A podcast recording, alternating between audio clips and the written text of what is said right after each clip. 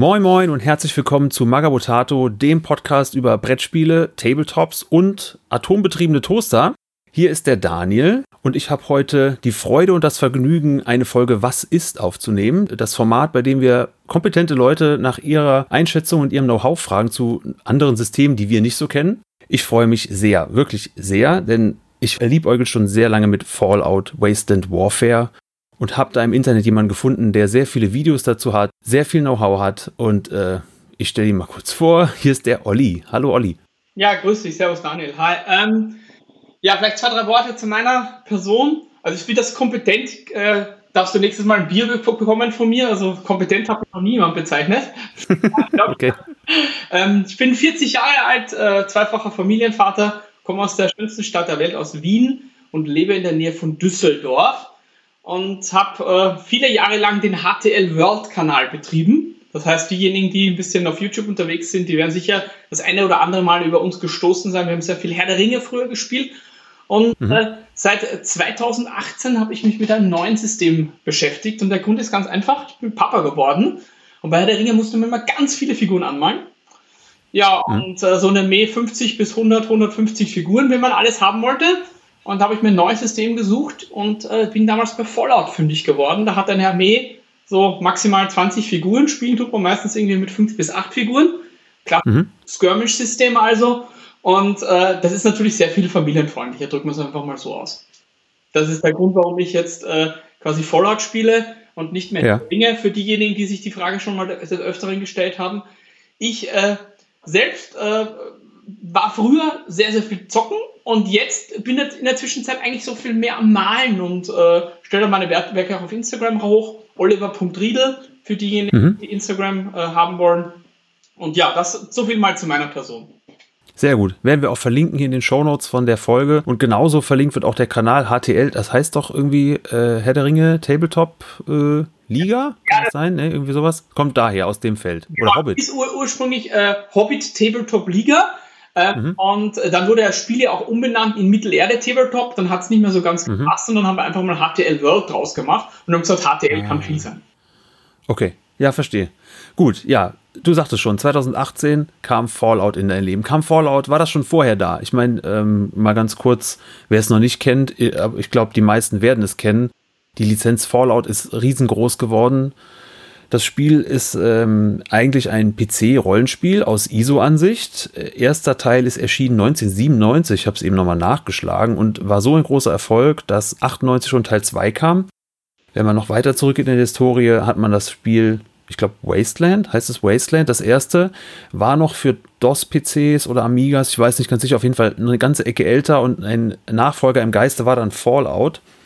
Habe ich damals gespielt habe auch den zweiten Teil ein bisschen gespielt und dann kam bei mir auch 2008 äh, ist Teil 3 erschienen nach einer längeren Pause dann in 3D und als ich dann 2010 das erste Mal Vater geworden bin, war das bei mir auch so ähnlich wie bei dir. Okay, mir geht die Zeit jetzt bald flöten für dieses Spielen, aber das habe ich mir noch gegönnt, weil Fallout war immer so eine Leidenschaft von mir. Deshalb habe ich Fallout 3 noch sehr lange gespielt und dachte damals schon eigentlich diese ganze Lizenz, also ich war schon im Tabletop-Hobby, ähm, aber auch die ersten Teile mit den Aktionspunkten, mit dem und den Banden dieser ganzen Story ist eigentlich perfekt für einen Tabletop. Warum hat das keiner gemacht? Habe ich mich damals auf jeden Fall gefragt. Ja, und wieder zehn Jahre später, dann 2018, hat Modifius sich die Lizenz gekrallt und das Tabletop auf den Markt geworfen. Absolut, ja. Lustig, ich habe eine sehr ähnliche Geschichte. Auch ich habe hm. äh, damals mit den Computerspielen begonnen. Äh, 97 äh, den Einser-Teil gesüchtet, würde ich jetzt mal sagen. Da war ich irgendwie so, 97 war ich gerade 15, krass, ja. So lange ist das schon und äh, ja, dann äh, Zweier gespielt, das Dreier dann viele Jahre später gespielt. Mein Lieblingsteil ist lustigerweise New Vegas. Das ist ja so ein 3.5er Teil, so würde ich das so ein bisschen ausdrücken. Mhm. Gleiche Engine, aber komplett andere Story. Aber ich finde dieses ähm, kaputte, dieses postapokalyptische ist fast noch viel besser in New Vegas umgesetzt. Ja, und dann hatte ich äh, gleiches Problem wie du, keine Zeit mehr zum Computerspielen, Job, Kinder etc. Ich habe nie Fallout 4 gespielt, was ja das hm. größte und das bekannteste von den ganzen Systemen ist. Aber ich muss zugeben, ich habe so ungefähr 150 Stunden Let's Play davon geguckt. Das hätte ich also eigentlich auch fehlen können.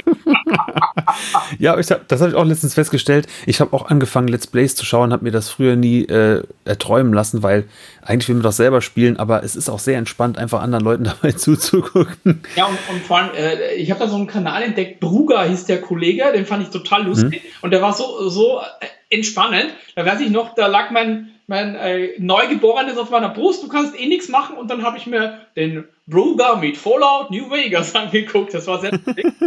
ja, und ähm, der neueste Teil, der ja draußen ist, ist Fallout 76. Das ist ja so ein Online-Shooter, ähm, Roleplay mhm. Light, würde ich sagen. Der hat mich ja. auch irgendwie überhaupt nicht gecatcht, äh, muss ich sagen. Also der hat mich dann auch nicht interessiert. Aber äh, okay. das Szenario, wie du richtig sagst, dieses postapokalyptisch retro-futuristische, das ist schon richtig, richtig cool. Also lustigerweise war ich jetzt letzte Woche in dem neuen Elvis-Film. Und äh, okay. das ist ja diese Zeit, die die ja versuchen nachzustellen, ja. ja? Ja. Und äh, meine Frau hat gemeint, die haben ja richtig coole Karren. Und dann habe ich zu ihr gesagt, ja, das kann die nicht immer anmalen. Da hat sie sehr gelacht damals. dann nur in ganz viel verrostet und äh, zerstört und ohne Reifen. Ganz genau. Richtig. Aber das hat mich damals aber auch gecatcht. Bin auch Mad Max-Fan und vielleicht ist es einfach auch die Generation Anfang 80er, dass man mit diesem Endzeit-Zeug aufgewachsen ist. Ich habe sehr viele Filme da hinten irgendwo stehen. Also wir reden hier gerade über Teams und der Olli sieht mich. Äh, da steht so ein Regal da hinten mit ganz viel Müll auf VHS. Man muss es ehrlich so sagen. Italien hat da äh, einmal äh, die Kopiermaschine angeschmissen und alles nachgemacht, was ungefähr alles in Lederjacken geschmissen, was nicht bei drei auf dem Baum war und irgendwelche alten Karren Blech, Bleche dran geschweißt und Dornen und hat dann hat ihn in irgendwelche Kiesgruben gejagt. Herrliche Filme. Es ist einfach, ich finde das toll, mich fasziniert das und deshalb äh, ist das jetzt hier eine wunderbare Überschneidung. Fallout, diese Endzeitlizenz mit dem 50er Charme und Tabletop. Habe ich mich riesig gefreut. Ich habe vielleicht noch einen Fun Fact für dich. Ja. Du wusstest, dass Amazon Prime die Lizenz gekauft hat, eine Serie zu drehen? Nein. Die haben die äh, ernsthaft. Die ersten Charaktere wurden die letzten zwei drei Wochen gecastet. Also ich weiß nicht, okay. wann das jetzt hier erscheint, aber so äh, ja. im Juni wurden die ersten Charaktere gecastet. Sind jetzt nicht mega bekannte Schauspieler, aber die Produktion soll wohl ein Vermögen kosten, irgendwas von 200 Millionen gehört oder so. Also es wird äh, ziemlich geil. Und die großen Produktionen von Amazon finde ich ja auch sehr, sehr gut. Das ist ja ähnlich wie beim Netflix schon extremst professionell.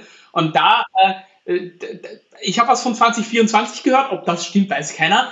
Aber hm. ähm, also ich, ich bin sehr gespannt. Auf jeden Fall dann mal auf der, am großen Fernseher dann Fallout in äh, einer Echt-Serie, echt, äh, da habe ich schon echt Bock drauf.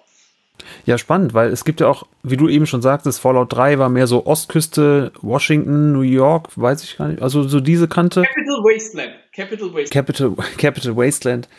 New Vegas dann, klar, Las Vegas, Kalifornien. Und Fallout 4 weiß ich jetzt ehrlich gesagt gar nicht. Ähm, aber es gibt verschiedene Schauplätze auf jeden Fall. Amerika ist nun mal ähm, weit und breit und alle Aspekte finden da statt. Finden die auch im Tabletop statt? Oder nur in den Spielen, die man so oft vom PC kennt? Ähm, ja, das ist eine sehr, sehr gute äh, Frage. Also das Spiel, das ja 2018 rausgekommen ist, ist äh, stark beeinflusst von Fallout 4. Das bedeutet, äh, dass sehr, sehr viele Miniaturen, die bis jetzt released wurden, also es gibt da unterschiedliche Waves. Die erste Wave war quasi der Starter-Kit und dann die bekanntesten Fraktionen, die Supermutanten und die Brotherhood of Steel und die Überlebenden. Das ist alles jetzt äh, ganz klassisch aus Fallout 4. Also Fallout 4 spielt im in Boston, Massachusetts. Das ist diese Region so äh, Nordosten der USA. Äh, und davon ist sehr, sehr viel beeinflusst worden. Es gab aber jetzt ein komplettes Release, das nur auf Fallout New Vegas ähm, äh, bezogen war. Und da kann man dann diese äh, Fraktionen, zum Beispiel die äh, äh, New California Republic, die, Kalif die Republik Neukalifornien, wie es auf Deutsch heißt, und zum Beispiel mhm. das Legion und die ganzen äh, mhm. lokalen Helden, die kann man dann auch alle spielen. Ähm, es wurde dann auch die An Enclave wurde in der Wave 4, glaube ich, rausgebracht. Das ist die Enclave sind die Gegner in Fallout 2 und Fallout 3. Also sie mhm. tasten sich langsam in der Zeit nach vorne, aber die meisten Miniaturen okay. sind ganz klar aus der Region Boston, äh, Massachusetts. Okay, da hat man also schon versucht, aktuelle Spieler von der Lizenz vom PC und Konsole zu haschen und die dann mit einzufangen fürs Tabletop zu begeistern. Ähm, bevor wir nochmal zu den Waves zurückkommen, weil das finde ich auch eine spannende Sache hier an, die, an diesem Tabletop, weil es anders ist als in anderen Tabletops. Gefühlt für mich, ich habe es noch nicht so ganz verstanden, ehrlich gesagt, aber dafür bist du ja da, du bist ja mein Experte. Ich frage, was ist und du stehst Rede und Antwort. Fangen wir doch mal weiter vorne an. Wie spielt sich denn grundsätzlich Fallout? Was ist das für, wie, wie funktionieren die Regeln grob? Wie viele Minis hat man auf dem Feld? Was gibt's so? Ja, also das, das Spiel ist schon ähm, ein bisschen anders als zum Beispiel das klassische Games Workshop-Spiel, so würde ich es ausdrücken. Ähm, es ist kein I-Go-You-Go-System, also ich mache alles und dann machst du alles, überhaupt nicht. Im Gegenteil, äh, man aktiviert seine Miniaturen äh, quasi direkt hintereinander und das abwechselnd. Ähm, mhm. Das ganze System funktioniert mit optimalerweise mit fünf bis acht Miniaturen pro Seite, würde ich sagen. Ähm, mhm. Wenn du mehr hast, dann äh, wird es äh, relativ schnell sehr, sehr viel Management von äh, Tokens etc. Ich glaube, da werden wir nachher auch mhm. sprechen. Das ist so ein mhm, ja. großes Thema, wo viele Spieler, unter anderem ich auch nicht sonderlich happy mit sind, dass es sehr token-heavy ist. Ähm, also Micromanagement wird es dann, und da habe ich jetzt dann ehrlicherweise auch keine Lust. Also meine optimale Zahlen sind irgendwie vier bis acht, fünf bis acht Miniaturen pro Seite. Und es funktioniert so, dass die Miniaturen haben unterschiedliche Möglichkeiten, Dinge zu tun. Also jeder ist frei beweglich, 360 Grad äh, Bewegung, wie man das klassisch aus dem Tabletop kennt.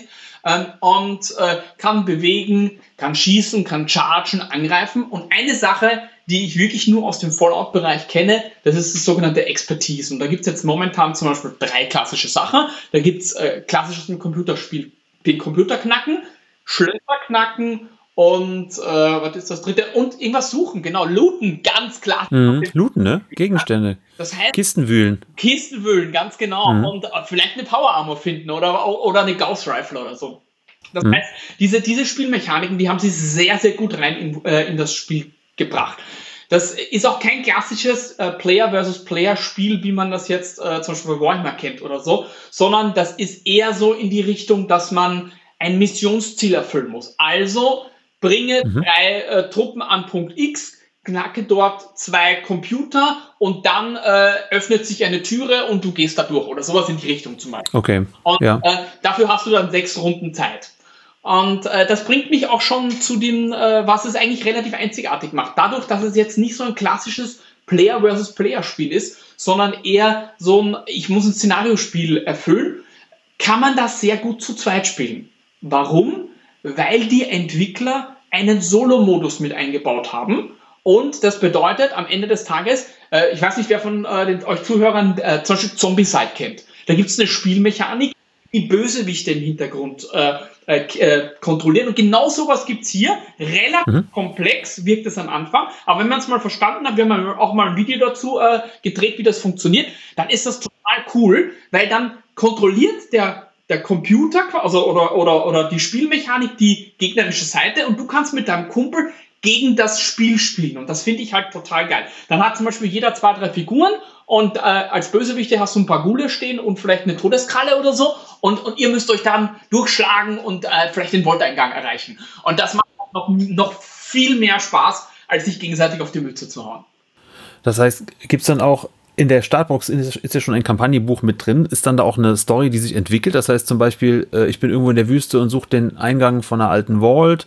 Mission 2 ist dann, suche in der Vault den Steuerchip von irgendwas und im dritten musst du wieder raus. Also gibt es da schon sowas Vorgeschriebenes oder äh, denkt man sich das selber aus? Absolut, ja. Also es, im, im Regelbuch äh, sind drei Booklets drinnen, also ein ganz kleines äh, Quickstarter Guide. Also der ist irgendwie nur vier Seiten. Einfach muss mal ausprobieren. Ähm, dann gibt es mhm. ein Regelbuch und das dritte Buch ist ein ziemlich dickes Kampagnenbuch. Ähm, da gibt es, äh, ich würde sagen, 25 Szenarien drinnen oder so. Oh, wow. Äh, ja, mhm. sehr, sehr viel.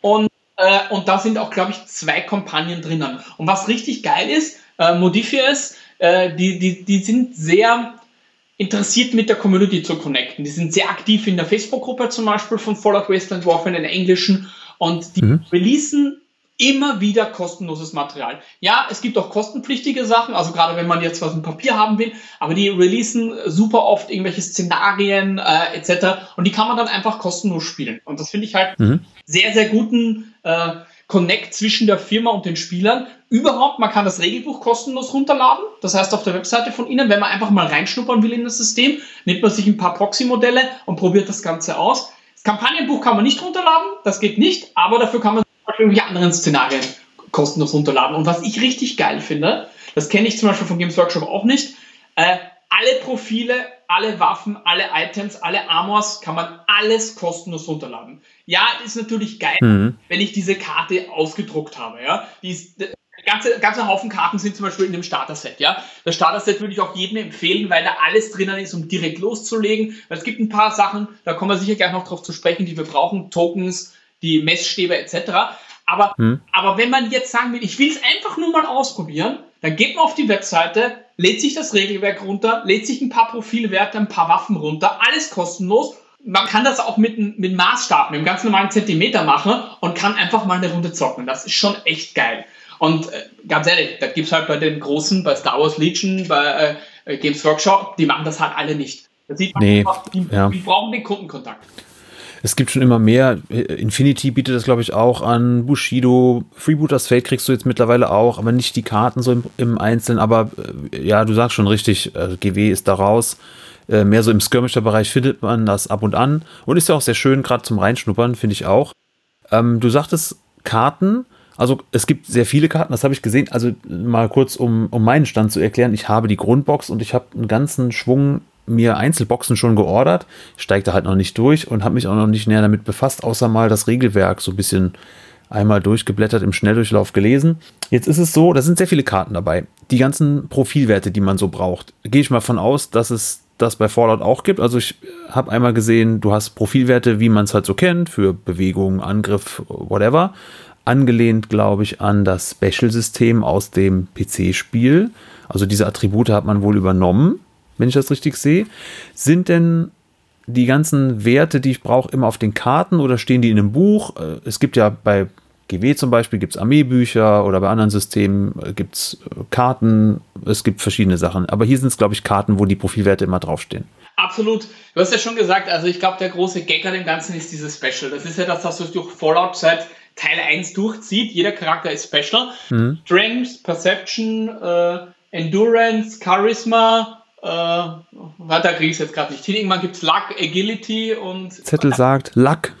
Luck, Intelligence, Charisma, Endurance, Perception, Strength. Genau, okay, richtig. von hinten jetzt aufgerollt. Mhm. Genau. So, und diesen Werten hat man dann die unterschiedlichen Skills zugeordnet. Äh, zum Beispiel, ein Modell hat dann zum Beispiel die Möglichkeit, eine Pistole zu schießen, vielleicht auf Perception und hat nur eine 5. Und äh, da mhm. gibt es spezielle Würfel. Also das System benutzt eigene äh, Würfel, die Custom dafür sind. Die haben dann W20 und äh, ja. sind aber nur Zahlen von 0 bis 10 drauf. Manche Zahlen sind mehrfach drauf. Oder aber es sind Spezialeffekte drauf, wie zum Beispiel ein Crit etc. würfeln. Und äh, ja. den benutzt drunter würfeln. Also klassisch äh, nicht hochwürfeln, sondern möglichst niedrig würfeln. Die 1 ist zum Beispiel mhm, okay. Und Crit, äh, in diversen Situationen passieren dann halt coole Dinge, dass man mehr Schaden macht oder solche Geschichten man kann halt, jedes Modell hat auf der Karte drauf gedruckt, welche Fähigkeiten es hat. Kann es eine Pistole benutzen? Kann es einen Raketenwerfer benutzen? Kann es ein äh, Gewehr benutzen? Kann es Schlösser knacken? Und das kann man mhm. auf einen Blick, wenn man, wenn man die Karte kennt, äh, ablesen. Dazu kommt noch, dass die Karten spezial, äh, die für die Modelle Spezialfähigkeiten haben, die stehen dann auch auf den Karten drauf. Mhm, okay. dazu gibt es das Equipment. Also das ist die Grundkarte, ja, also das Modell. Wenn wir das Modell ausrüsten, dann kauft es sich zum Beispiel ein Gewehr. Das könnte jetzt zum Beispiel eine Hunting Rifle sein. Und die Hunting Rifle, die hat dann äh, auch eigene Werte. Die sind dann wieder auf die Karte der Hunting Rifle gedruckt. Und wenn ich mir eine Power Armor dazu nehme, also die klassische äh, T45 Power Armor zum Beispiel oder die T60, wie sie bei äh, Fallout 4 gerade klassisch ist, dann ist das wieder eine eigene Karte. Und jetzt kommen wir langsam in so ein kleines Problem hinein. Das System hat über 1000 Karten in der Zwischenzeit. Und das, oh. das, ist, das ist halt natürlich für jemanden, der neu einsteigt, ein Ticken erschlagend am Anfang. Also ich habe hier eine riesen Box, die ist nur voll mit Karten.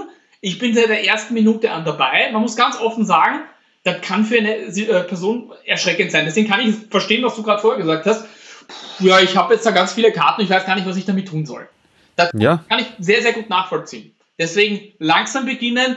Ich empfehle, gebt jedem Modell nur ein oder zwei Karten, weil das reicht sowieso. Gebt ihm eine Waffe, gebt ihm eine Armor und, äh, dann, und dann fangt an das System. dann erstmal anfangen, ne? Mhm. Ganz ehrlich, komm, blickst du gar nicht mehr durch irgendwann. Und ähm, ist das mit, mit Punktesystem? Ich kaufe mir dann so für so und so viele Punkte meine Charaktere, meine Waffen und die sind alle verschiedenen Wertigkeit, so wie man das aus den meisten Tabletops ja jetzt kennt, ja, ne?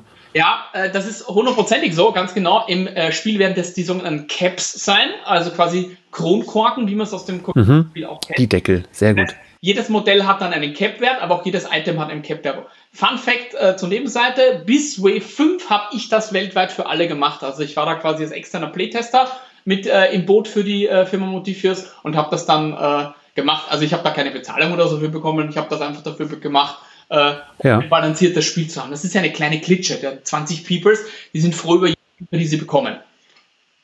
Ja, aber mit vielen Lizenzen an Bord. Modifiers äh, gibt da Gas, ne? Star Trek, ähm, Elder Scrolls. Wo, wobei man sagen muss, im Tabletop-Bereich gibt es ja nur Elder Scrolls, äh, ähm, Call to Arms, Fallout Western Warfare. Alles andere ist ja eher in diese RPG-Richtung. Und äh, das merkt man auch. Es ist sehr stark ähm, ein Fokus in der Firma auf das Thema Rollenspiele. Da sind die auch sehr erfolgreich, da haben die auch sehr, sehr viel, da haben die jetzt gerade auch zum Beispiel ein Dune-Rollenspiel rausgebracht, weil jetzt gerade der Film ja rauskam. Mhm. Sehr erfolgreich mit dem Star Trek-Rollenspiel, Infinity-Rollenspiel. Also die Firma an sich, die kommt eher aus der Rollenspielsektion und hat da jetzt in den letzten Jahren so ein bisschen in den Tabletop-Bereich reingeschnüffelt. Ja, ich finde, das merkt man auch an dem Regelwerk und an dem System mit dem ganzen Mikromanagement, wie du sagst, eher kampagnenbasiert und nicht kompetitiv. Aber man könnte es ja trotzdem eins zu eins gegeneinander spielen, denke ich mal, oder? Ja. Absolut. Ich finde gerade diese Welt mit den verschiedenen Banden, es gibt ja in den Spielen sehr, sehr viele Fraktionen, finde ich. Äh, du hast die Brotherhood of Steel, du hast die Enclave, du hast Republic New California, die Survivor, du hast Raider, äh, Supermutanten, und dann, wie du sagst, hier ist dieses Legion-Institut. Also es gibt wirklich schon sehr viele kleine Subfraktionen, die sich alle eignen für so einen Skirmisher. Deshalb, wie gesagt, eingangs, für mich war das nie verständlich, warum da nicht viel früher was gekommen ist. Wie das bei Lizenzthemen meistens ist. Ich meine, damals hat ja auch ähm, Interplay gewechselt oder ist pleite gegangen, ich weiß es gar nicht ganz. Und jemand anders hat dann auch Fallout 3 entwickelt. Ähm, und die Marke ist dann erst noch mal weiter explodiert. Ich denke, das macht es dann auch nicht so einfach für einen Spiele-Lizenzierer, sich da so eine Lizenz zu schnappen. Und ich denke, auch der Lizenzgeber wünscht sich da jemanden zu haben, der das Spiel auch passend umsetzt. Und ich glaube, das hat Modifius sehr gut hinbekommen, weil ich spüre diese Welt und auch diese Mechanik. Ich habe es noch nicht gespielt, aber aus dem, was man sieht und liest, glaube ich, haben sie die Mechaniken wirklich sehr gut ins Tabletop transportiert. Und auch Kleinigkeiten, allein, also die Optik, klar, das ist nun mal da, die Fraktionen sind da.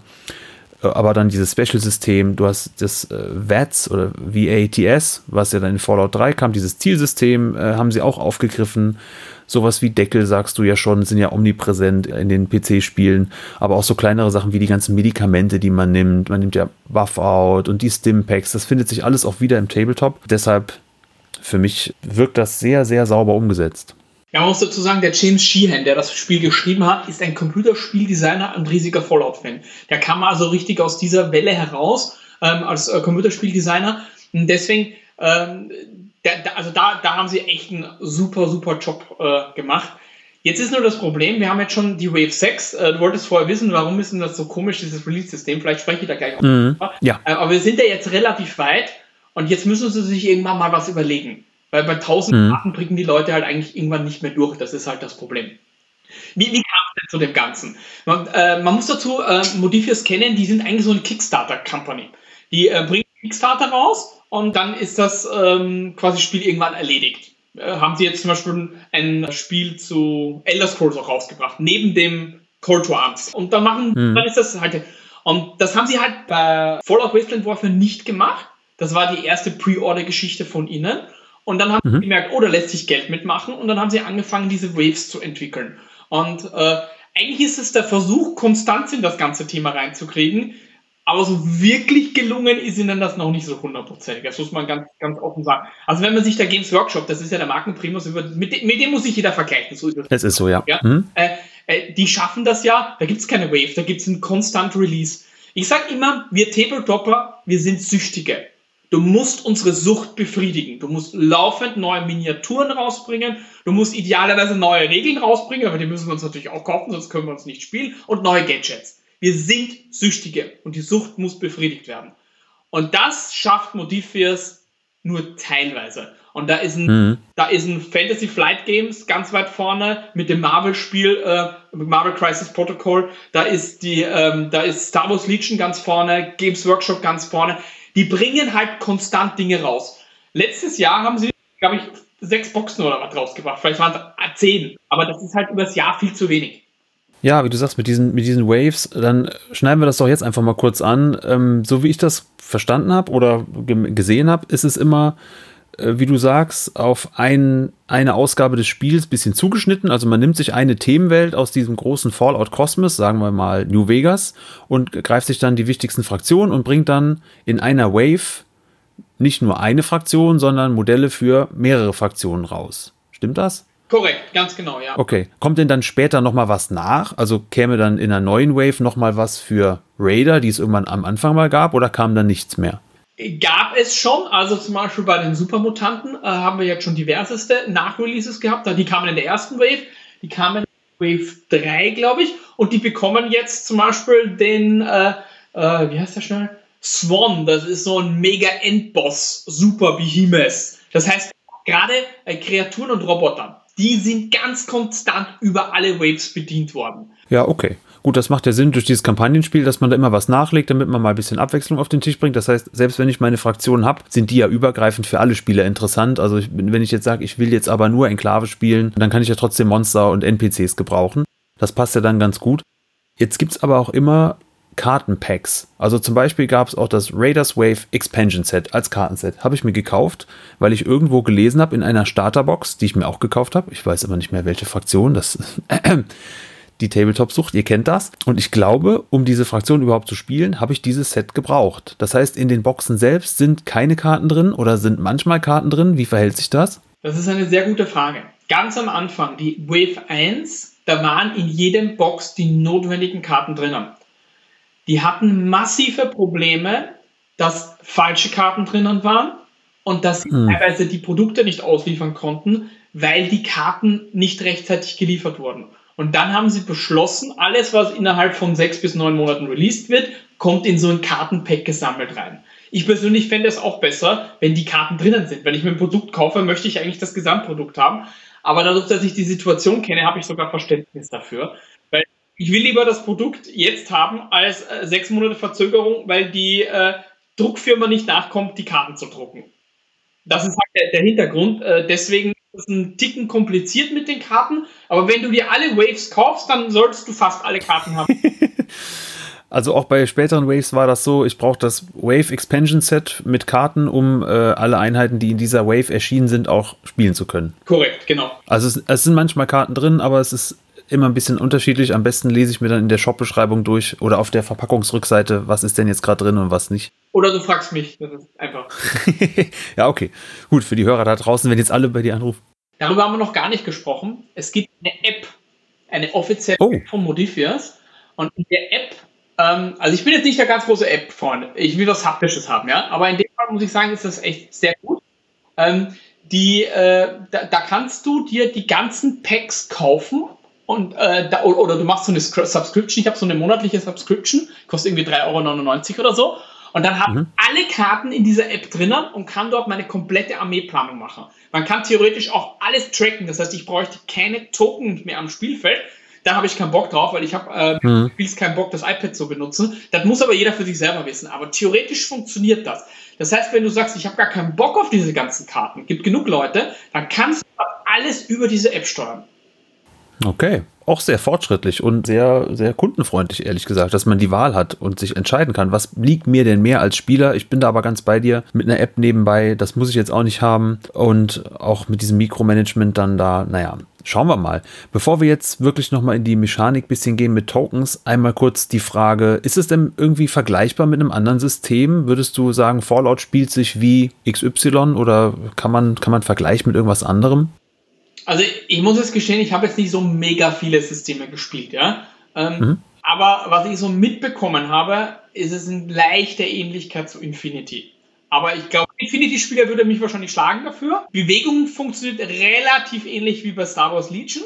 Also quasi du setzt dieses äh, Modell immer vor diesen Messstab. Du hast ja auch diese Messstäbe bei, ja. äh, bei. Das funktioniert auch ganz genauso.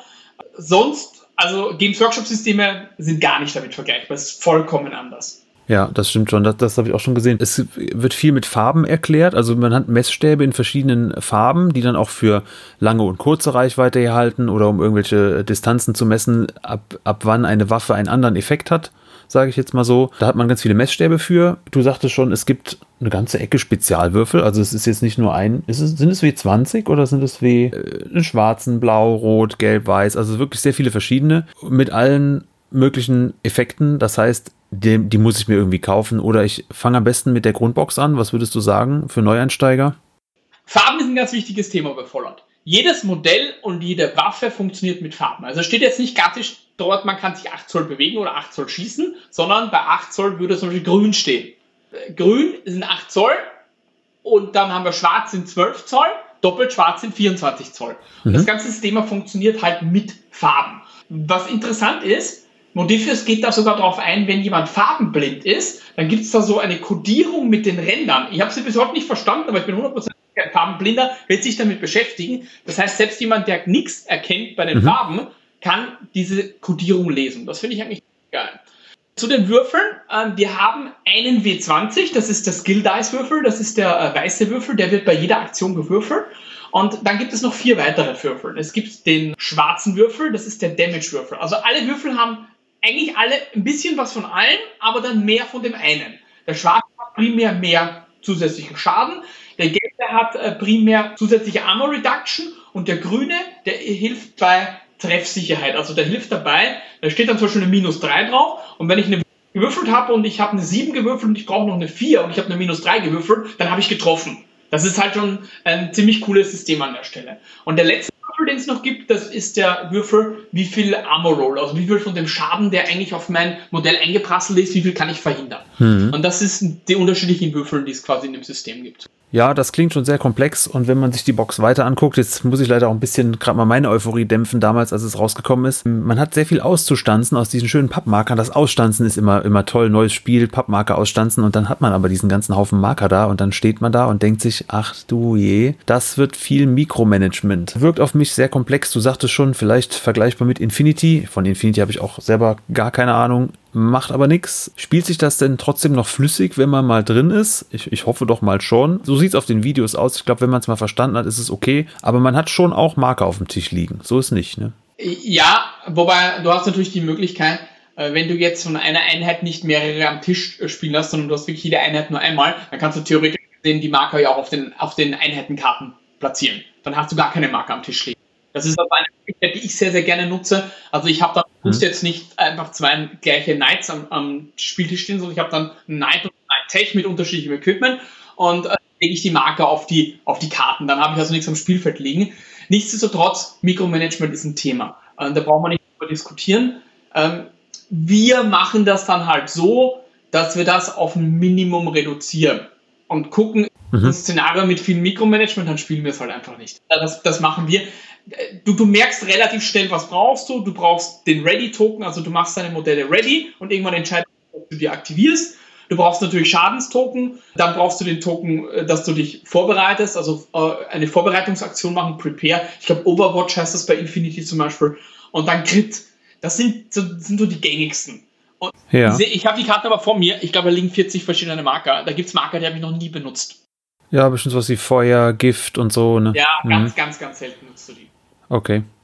Ähm, aber du hast gerade was Interessantes angesprochen, was ich von der Spielmechanik auch interessant fand. Man macht die Modelle ready und dann entscheidet man sich irgendwann, okay, jetzt habe ich x Modelle ready gemacht, na sagen wir mal drei Stück und dann entscheide ich mich irgendwann, so und jetzt aktiviere ich die und dann aktiviere ich die aber alle auf einen Schlag quasi oder hintereinander, ohne dass der Gegner direkt auch selber wieder was agieren kann. Er, er kann dann nur reagieren so lange. Ja, das ist eine Spielmechanik.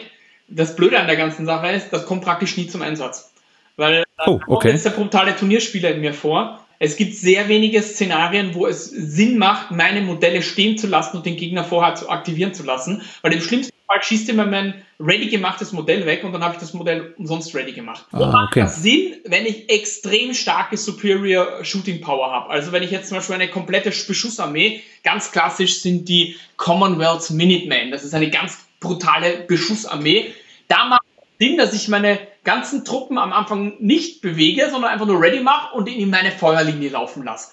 Das funktioniert vielleicht ein oder zwei Runden und dann funktioniert es nicht mehr, weil dann sind die Truppen zu nah dran und dann kommt es zum Nahkampf.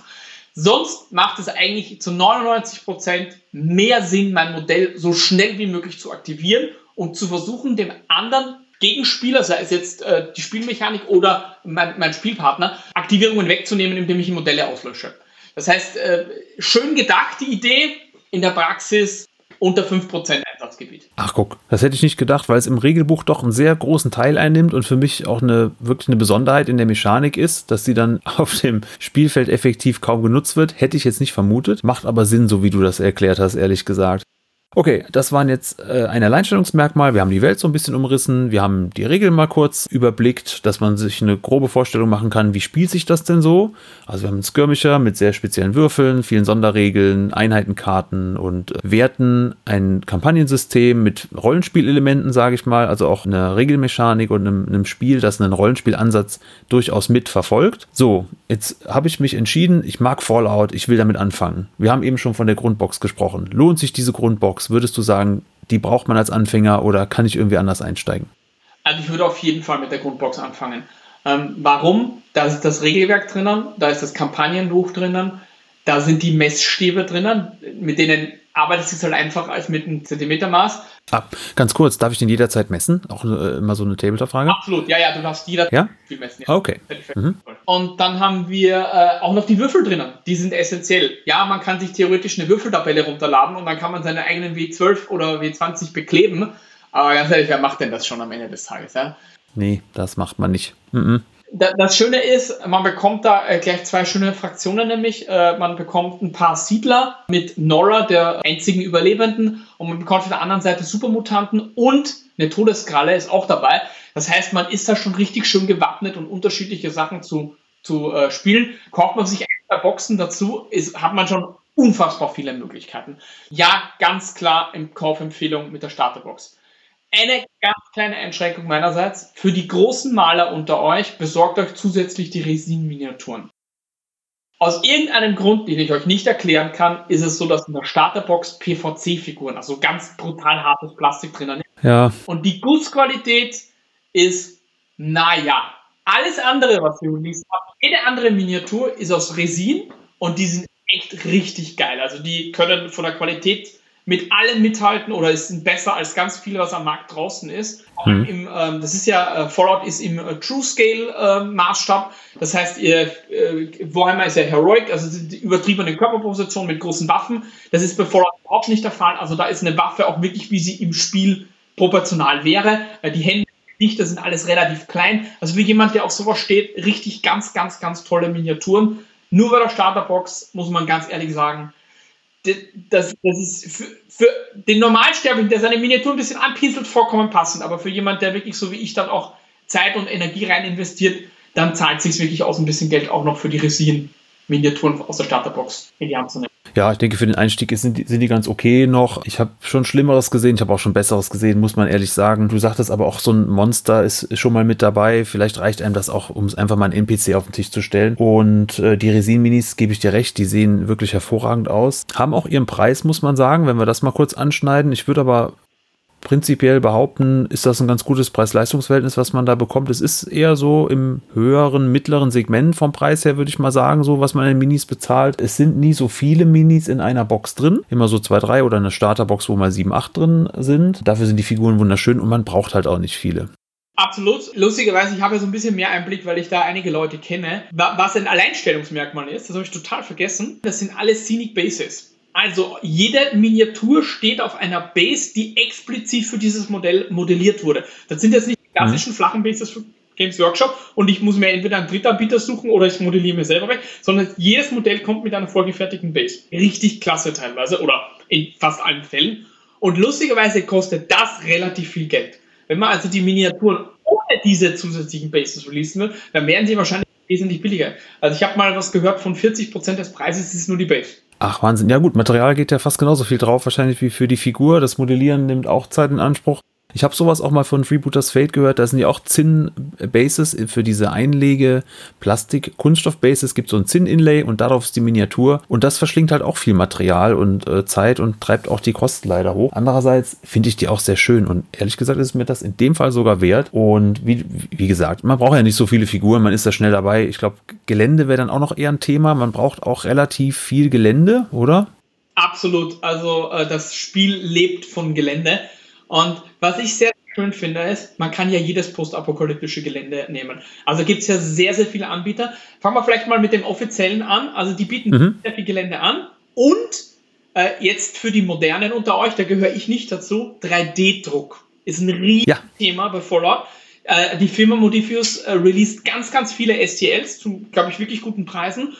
Äh, ich selbst habe jetzt gerade einen Boost angemalt diese Woche, nee, letzte Woche. Ähm, die Sachen sind einfach endgeil. Wie aus dem Spiel genommen. Wie aus dem Spiel genommen und das alles mit Lizenz. Dafür sind die Preise, glaube ich, echt ganz fair. Und äh, ja, Thema Verfügbarkeit. Es ist nun mal aus England. Ähm, das macht es nicht einfacher aktuell, sage ich mal. Ich habe auch in Deutschland in Shops immer ein bisschen Schwierigkeiten. Also das, was man will zu bekommen, kann schon mal ein bisschen dauern. Man hat so ein, zwei, die üblichen verdächtigen Händler, glaube ich, wo man es bestellen kann. Bei Modifiers selber kann man es auch bestellen. Ähm, hatte ich auch mal bestellt, als es einen Black Friday Sale gab. Ja, da kam halt leider noch mal sehr viel Porto und Zoll mit drauf. Das muss man bedenken, wenn man halt aus England bestellt der Tage. Das ist nun mal so. Da aber dann der Vorteil, wie du sagst, viele Sachen auch als STL zu haben. Das heißt, jeder, der irgendwie Zugriff auf einen Drucker hat oder selbst druckt, ist hier auch klar im Vorteil, denn gerade so größere Sachen wie ein Bus, ein Auto, also dieses ganze Geländethema, ich glaube sogar die Tankstelle, die, die äh, ikonische Red Rocket Tankstelle kann man sich selber drucken oder kann sich kaufen.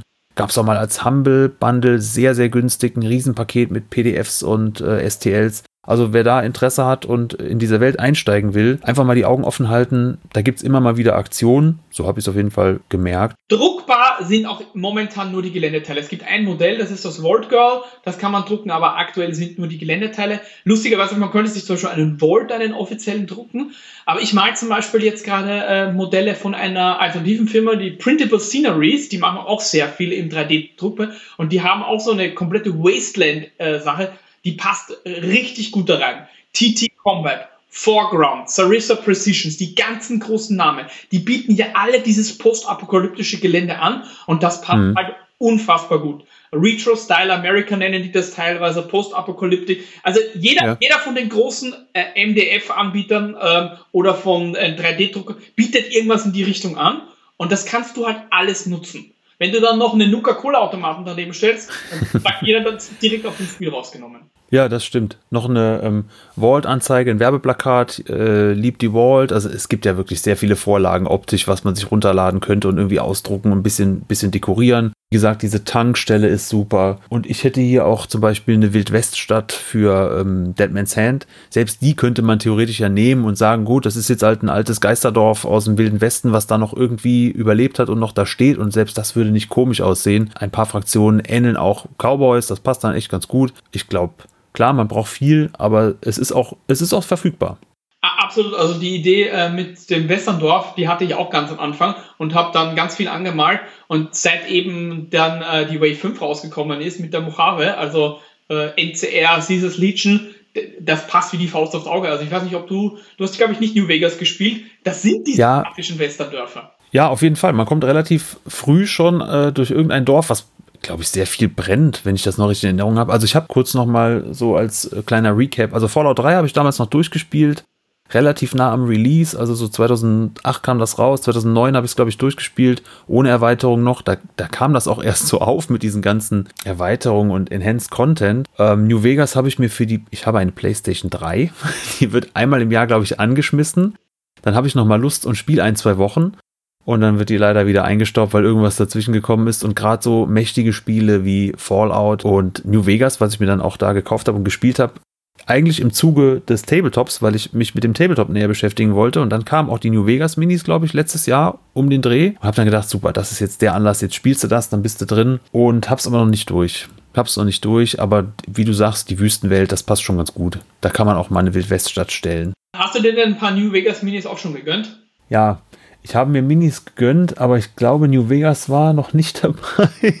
Es ist ein bisschen peinlich, ehrlich gesagt. Ich habe mir irgendwas bestellt, als dieser Sale war, Black Friday, und habe mir quasi alle Boxen die irgendwie günstiger waren, einfach mal geholt. Ein bisschen ärgerlich finde ich, ich hätte gern den großen Liberty Prime gehabt. Für alle, die es nicht kennen, also es, äh, ich glaube, in Fallout 3 hat er, glaube ich, seinen ersten Auftritt. Ein großer Roboter, der kleine Atombomben schmeißt und aber, ähm, was hat er für einen Spruch? Also er ist für Demokratie, aber mit Gewalt. not, not negotiable. Ja, ja, sehr gut. Ja, den wirft man irgendwie an, glaube ich, in Fallout 3 oder ist in dem Moment dabei, wo er wieder zum Leben erweckt wird. Der gehört zur Brotherhood of Steel, wenn ich mich richtig erinnere. Und dann macht er erstmal Rabatz. Und das Modell ist relativ groß. Klar, ist ein großer Roboter. Auch relativ teuer. Deshalb habe ich mir erstmal nicht gegönnt. Letztes Jahr wollte ich mir kaufen. Dann war er ausverkauft. Seitdem auch nicht mehr wieder reingekommen. Habe schon mehrere Mails da geschrieben an Modifius. Er war wohl noch mal kurz verfügbar. War dann auch sehr schnell wieder ausverkauft. Das ist halt leider ein Problem. Was total witzig ist, ich habe ja jedes einzelne Modell und ich gehöre zu einer ganz seltenen Fraktion. Meine Modelle sind ja alle bemalt. Also ich habe hier Zero Backlog damit mhm. mir immer erzählt, ich sterbe als Tabletopper, aber irgendwie existiere ich immer noch. Das einzige Modell, das ich nicht habe, ist Liberty Prime. Und es gibt einen Grund dafür. Meine Frau hat nämlich gesagt, der ist so hässlich, der kommt uns nicht in die, ins Haus. Oh. Ja gut, wenn die Chefin, die Chefin ist dann sonst so toll und sagt, ich kann Geld ausgeben ohne Ende, solange ich das alles bemale. Und wenn sie sagt, der ist ja. hässlich, dann kann ich den nicht kaufen. Das war einfach das Konzept. Ja, okay. Gut, das sind dann die kleinen Kompromisse, die man wohl eingehen muss. Den gibt es sogar als Funko Pop, ne? Der sieht doch dann wieder süß aus. Vielleicht kann man einfach den nehmen zum Spielen. Die Karten kamen ja irgendwie nochmal separat raus, die Regeln dafür. Okay, aber ich glaube, wir sind relativ weit fortgeschritten.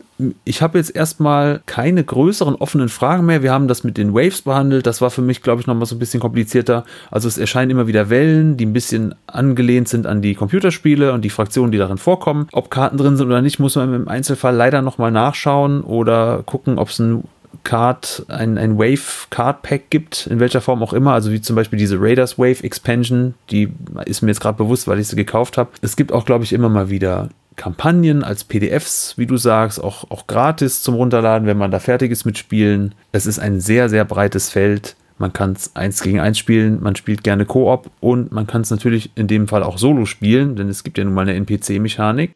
Da bin ich auch sehr gespannt drauf, das mal zu testen. Werde mir da wohl noch ein paar Roboter, Monster, Mirelurks, was weiß ich. Also, ne, diese klassischen Dinger. Das Schöne ist wirklich, dass die Lizenz einfach für mich großartig ist. Sie hat viele Fans und wie gesagt, ich glaube, die ist sehr gut ins Tabletop transportiert worden. Hast du noch irgendwelche letzten Worte, die dir noch einfallen, was du gerne noch sagen würdest zum Thema Fallout Wasteland Warfare? Ja, ich würde vielleicht noch ein bisschen was erzählen, wie wir das spielen. Ähm, ja. Wir, wir, wir gehen sogar einen Schritt weiter. Ich hatte ja erzählt, Modifis ist so eine Rollenspielfirma. Und äh, was wir daraus gemacht haben, wir, wir haben so eine RPG Light draus gemacht, würde ich jetzt mal auch sagen. Wir treffen uns, äh, das ist irgendwie entstanden in der Corona-Pandemie, haben wir uns alle virtuell getroffen. Ich habe bei mir zu Hause einen Spieltisch aufgebaut und wir haben eine Team-Session gemacht.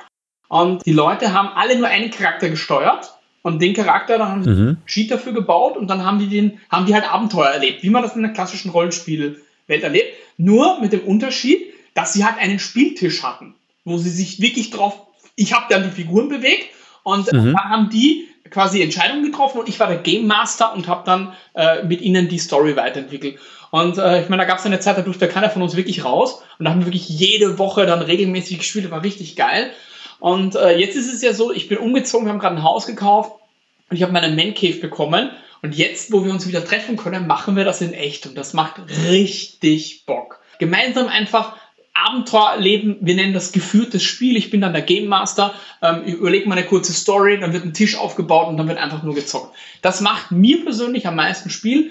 Für die Kämpfe benutzen wir dann die ganz klassischen Fallout Wasteland Warfare Regeln. Wir bauen ein Gelände auf, die Leute tauchen ein und das ist so eine Mischung aus äh, Wargame und äh, RPG und das macht am meisten Spaß.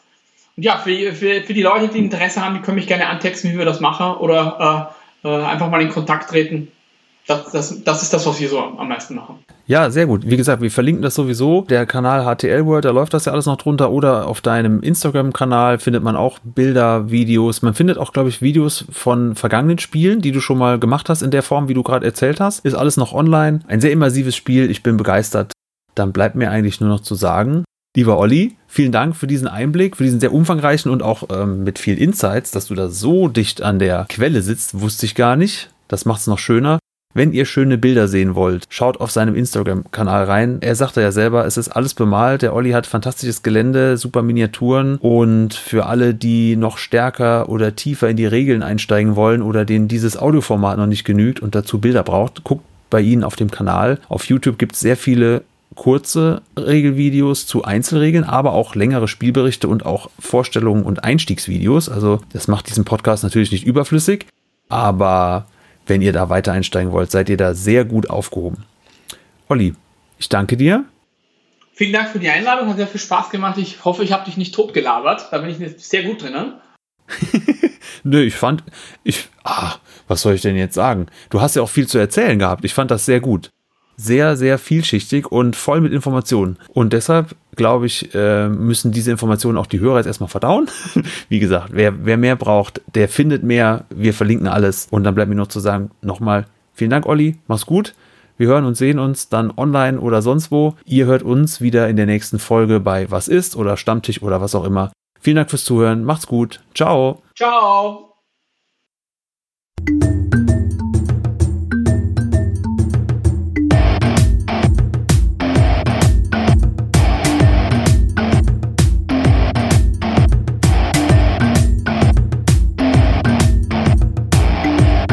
Magabotato, ein unabhängiges und kostenloses Projekt von Fans für Fans unseres gemeinsamen Hobbys. Gerne könnt ihr uns unterstützen, indem ihr uns entweder eine Spende über paypal@magabotato.de zukommen lasst oder uns auf www.patreon.com/magabotato abonniert. Weiterhin freuen wir uns auch immer über gespendete Stunden für Ophonic. Den Button hierfür findet ihr auf unserer Website www.magabotato.de. Vielen Dank fürs Hören und bis bald!